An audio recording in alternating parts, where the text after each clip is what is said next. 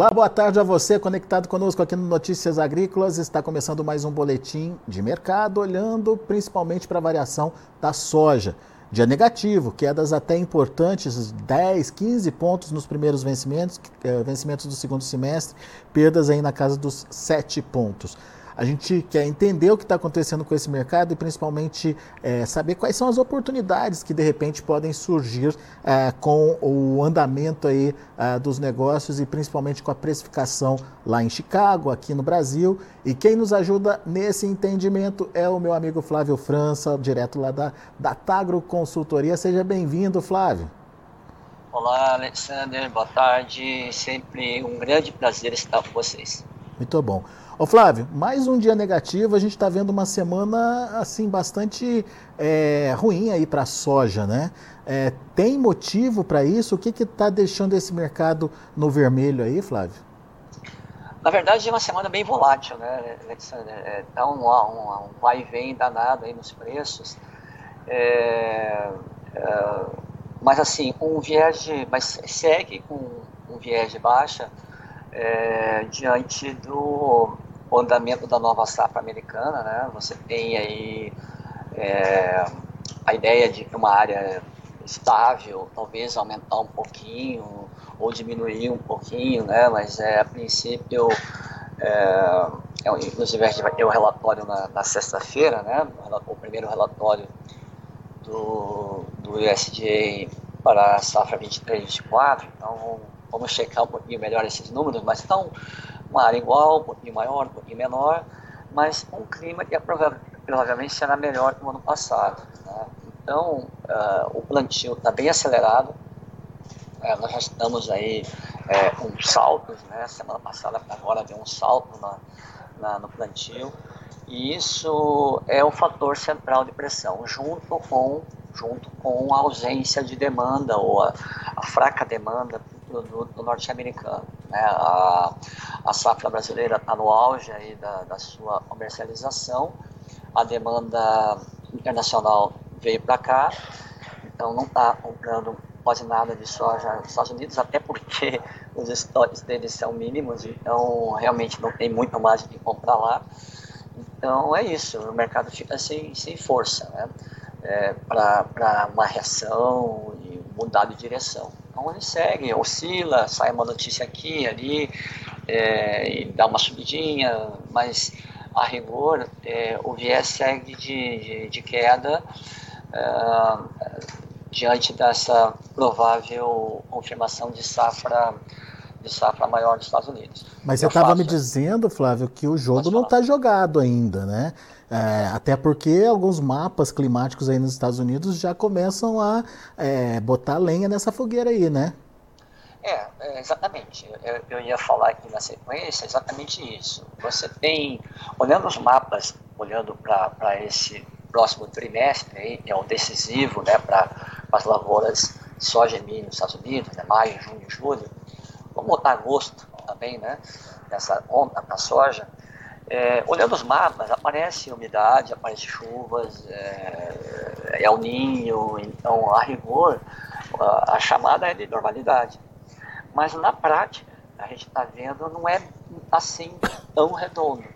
Porque a gente está, por exemplo, na última semana, semana encerrada nesse último domingo, é, a, pioraram as condições de umidade nos solos nos Estados Unidos. Né? Então, é, o, monitor, o monitor de seca está piorando. Provavelmente, nessa semana que a gente está vivendo agora, vai piorar de novo. Né? Então, a gente tem aí cerca de 30% da área de soja e milho a umidade insuficiente. Né? Então, isso não quer dizer, ah, vai dar seca, perdeu a safra. Não, não dá para a gente afirmar isso mas é, o fato é que não está tão redondinho assim. E, e tem, uh, o clima está propício até para plantar, está chovendo um pouco, o pessoal está podendo plantar.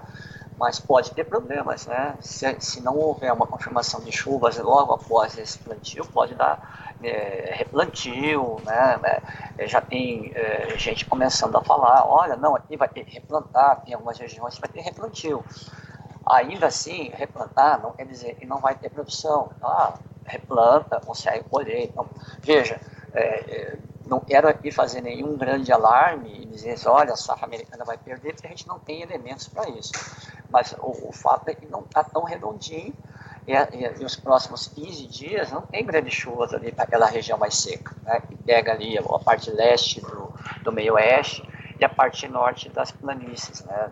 das grandes planícies dos Estados Unidos, a região central, ela faixa central, a parte norte e a parte le, é, norte da região central e a parte leste do meio oeste, é, não tem chuvas próximos 10, 15 dias, ou chuvas significativas. Então, provavelmente, uma semana ou duas de piora nesse quadro. Então, tem que monitorar isso, isso pode, Alexandre, é, trazer algum, algum sopro de, de, de mercado. Né? Então, aquele produtor que está atrasado, que não vendeu nada, tem que ficar bem atento, porque nós estamos já em maio, agora o weather, weather market norte-americano, né? Então, qualquer turbulência nesse período pode trazer, pode trazer sustentação, nem que seja de curto prazo. E aí seria importante o produtor é, aproveitar, né? Eventuais repiques que possam acontecer em Chicago via clima, né? Não, não vejo grandes melhoras via demanda, porque agora a demanda é só para safra nova mesmo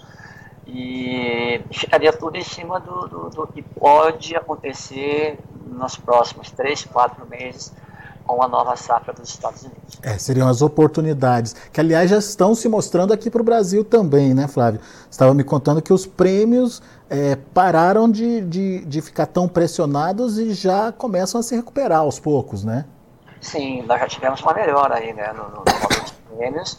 É, melhora diante do muro, né? Vamos é. deixar isso bem claro. Ah, os preços estão subindo. Não, calma aí. Eles estão menos piores, né? Vamos é. colocar dessa maneira.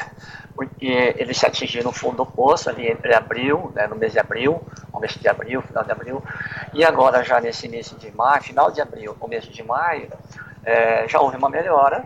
É, isso chegou no preço, né? nós já tivemos aí os preços vindo um, dois reais, três reais, dependendo da região.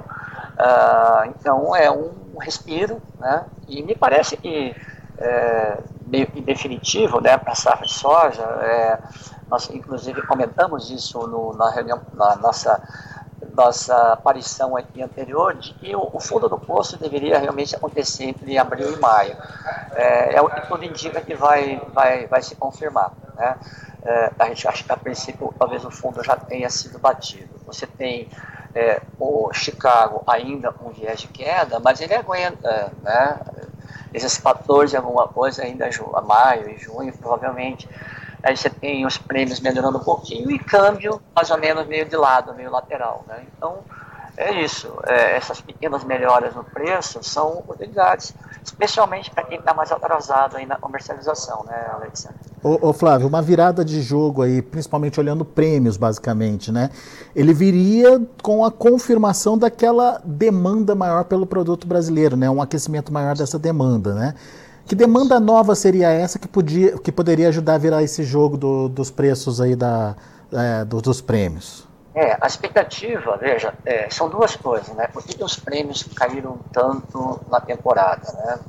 É, porque temos uma super safra, uma safra, uma safra cheia, é, é, chegando mais ou menos ao mesmo tempo no, nos portos, uma necessidade grande de, de rapidez nesse embarque. A gente não pode se dar o luxo hoje mais de, de pendurar a soja lá no armazém e deixar ela, né, porque a gente tem é, especialmente na região central, e é, se preparar para receber provavelmente uma grande safra de milho também de inverno.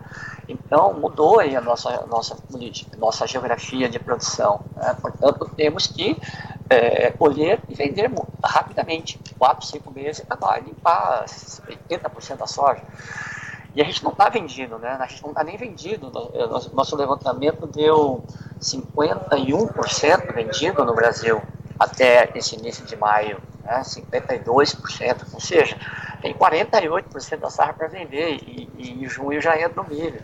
Então tudo isso é uma coisa muito nova, né, e isso é, é a grande variável, essa turbulência, essa nossa no, nova logística de exportação. Né, é, muito produto ao mesmo tempo, é, com necessidade de, de limpar rapidamente, que ainda teve, né, o Alexander, teve as chuvas, né, março, fevereiro, março, abril, que estão atrapalhando o, embarque, é, alta dos, dos fretes internacionais, fretes marítimos, então teve alguns, alguns elementos adicionais. O, o, que, então, o que começa a melhorar os prêmios agora, ou despiorar, como o pessoal ainda gostaria de falar aí, né? de despiorar os prêmios, é, o novo, a nova palavra aí da língua portuguesa, né? É, é, essa confirmação de que a gente realmente vai vender muita coisa, né? Então, é, a, a, China voltou ao mercado, ela está comprando parcialmente, ela está comprando é, de maneira escalonada por motivos óbvios, né? Tem bastante soja no Brasil, mesmo com as perdas da Argentina, a gente tem bastante oferta agora, e provavelmente vai ter uma safra grande também no, nos Estados Unidos. Então isso facilita o comprador, né, o planejamento dele, ele pode ir comprando parcialmente sem grandes traumas, né, não precisa forçar. Então é isso, o, o, essa confirmação que a gente realmente vai vender um volume maior, nossa expectativa é algo em torno de uns 94, 95 milhões de toneladas, é um número ainda eh, em andamento, né, não dá para dar um número redondo, mas 90 e alguma coisa milhões de toneladas. Isso se confirmando né, no, dia a dia aqui, a gente tem é, o fundo do preço, bolso do, dos prêmios realmente já provavelmente já ficou para trás. E aquela demanda interna, Flávio, que se esperava, é, principalmente Brasil assumindo aí uh, um protagonismo na venda de farelo, a volta da, da utilização aí do, uh, do, do, óleo de soja como biodiesel, é, esses fatores já já estão acontecendo, estão para acontecer ou talvez não aconteçam? Não, já estão acontecendo, né? A gente está com um, um positivo fluxo de de processamento no país. É, e, é, e era o esperado, né, especialmente com essa mudança no, no biodiesel, né, da, da mistura de biodiesel para 12%, né, de 10% para 12%. É, tem essa demanda internacional para farelo e óleo, a gente está vendendo bastante farelo, está vendendo óleo. É, então, essa demanda ela é, ela é real, ela existe. É, isso ajuda. Ah, o detalhe, Alexander, termos de informação de preço é que o que faz o preço é, disparar é, ou mergulhar é a oferta. Né? Eu digo disparar é subir rapidamente ou cair rapidamente é a oferta. Fatores de demanda, normalmente, eles são de médio e longo prazo. Eles vão acontecendo aos poucos, de maneira, às vezes, até meio imperceptível. Né? Então, ele não faz o mercado disparar né, nem é, de, de desabar, a menos quando você tem uma notícia grave, né, mas assim, normalmente, quem faz o preço disparar uh, ou, ou, ou, mergulhar rapidamente é, é, são problemas, são questões de oferta e não de demanda. Então a demanda, essa demanda para exportação está boa, a demanda para mercado é, a demanda de exportação de farelo, de mercado interno de farelo, exportação de óleo, mercado interno de óleo, tudo isso é, é, é médio e longo prazo. Uhum. Então a gente vai sentindo isso de maneira escalonada, é, é, é parcial. À medida, que vai enxugando. Diluída, a... diluída no tempo, não é uma coisa explosiva. Não é hoje, hoje o preço vai disparar porque a demanda vai aumentar. Não é assim que funciona. É. Mas então, ao longo do tempo, esse fator também pode aparecer aí como Ajuda. um fator. Só que, o, é, só que o detalhe que a gente precisa lembrar, né, o produtor precisa lembrar, é, e quem nos, nos ouve nos assiste nesse momento, é que é, apesar, mesmo com grande é, exportação, mesmo com grande processamento, uma safra de 155, 156 milhões de toneladas, que é o nosso número atual, ainda assim sobra bastante soja. Né? Uhum. Né? Então a gente teria excedentes no ano. É diferente dos, dos anos anteriores, que a gente estava sempre espremido, sempre apertadinho nos estoques. Provavelmente a gente vai ter grandes excedentes na temporada, né?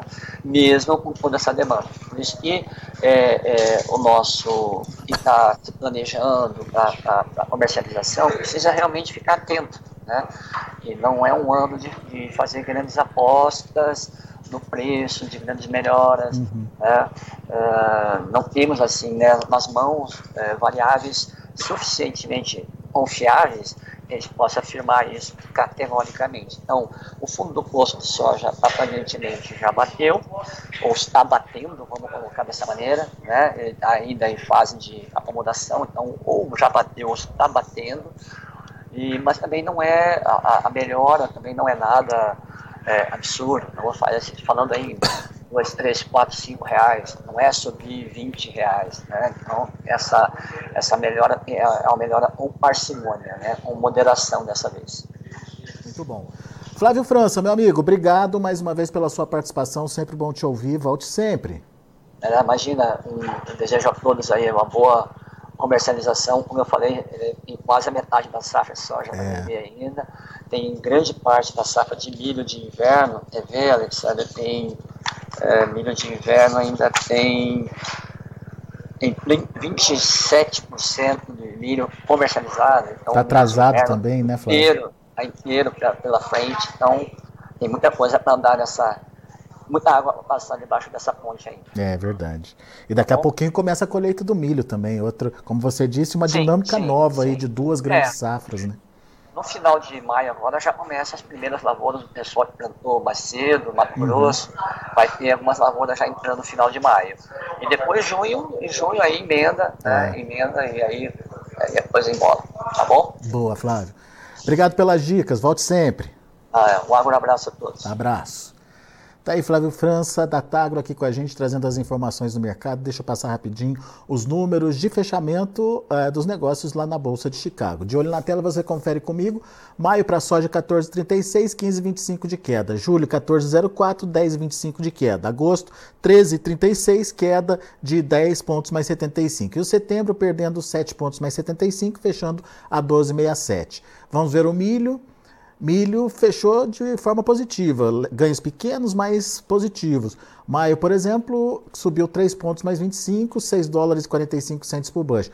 O julho subiu mais, 9 pontos mais 25, fechou a 5 dólares e 94 centos por bushel. Setembro, 5,22, alta de 3 pontos mais 75. E o dezembro, 5 dólares e 20, uma alta de 2 pontos e meio. E para finalizar, o trigo, que também ficou no vermelho, quedas menores que a soja, mas no vermelho. Julho, 6,41, 2,25 de queda. Setembro, 6,52, 2,75 de baixa. Dezembro, 6 dólares e 69, queda de 3,5. E o março, 6,80, queda de 3 pontos mais 25. São os números de hoje do mercado. A gente fica por aqui. Agradeço a sua atenção e audiência. Continue com a gente.